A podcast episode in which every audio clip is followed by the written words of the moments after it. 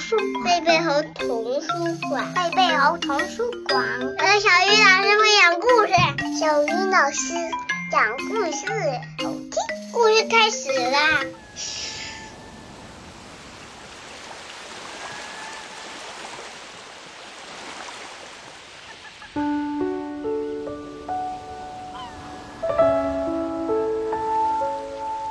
亲爱的小朋友们，大家晚上好！欢迎打开贝贝猴故事宝盒，我是你们的好朋友小鱼老师。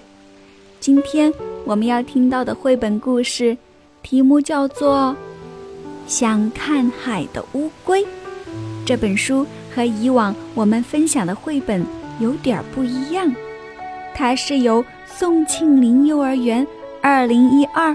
草莓五班的小朋友们一起创作的，由明天出版社出版。我们一起来看看吧。弯弯的小河边，有一颗白色的蛋，静静地躺在泥土里。嗯，这是谁的蛋呢？哦，原来。是一只乌龟呀。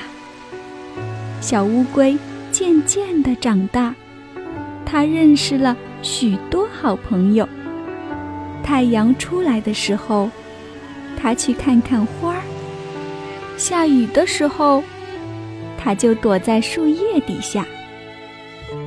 有一天，飞来了一只彩色的小鸟。它说：“在很远很远的地方。”有一片美丽的大海，那里的水好蓝好蓝。小乌龟听了说：“哦，那我一定要去看看。”第二天一大早，小乌龟就出发了。早晨的阳光柔柔的，好舒服。中午的阳光好烈呀。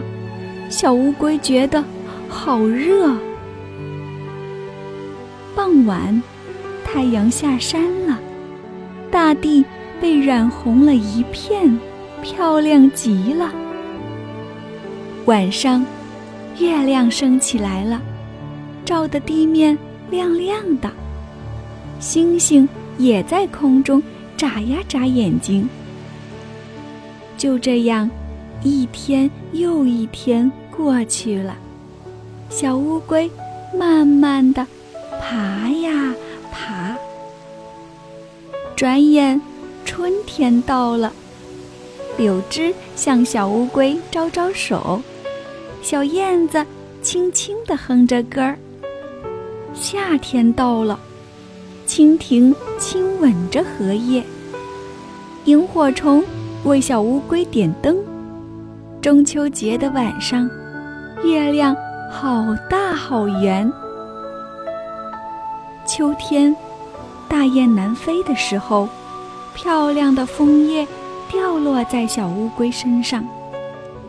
冬天的晚上，天空下起了雪，风呼呼地刮着，都快把小乌龟冻僵了。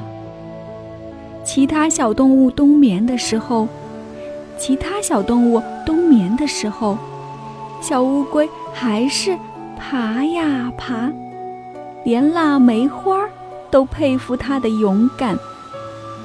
就这样，一年又一年过去了，小乌龟慢慢的爬呀爬，爬了好久好久。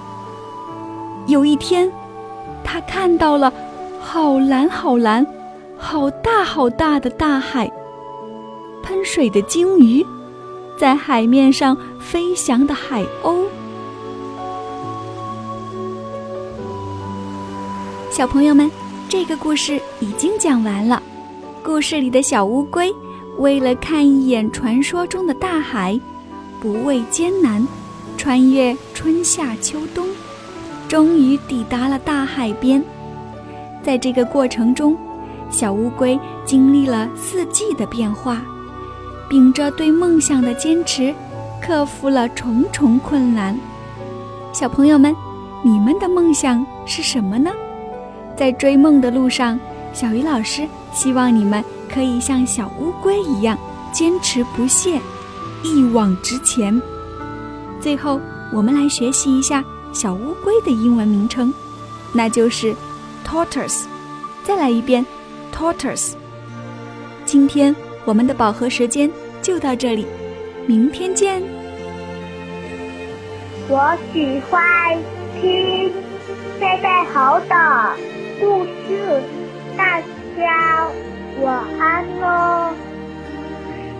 我睡觉了，晚安。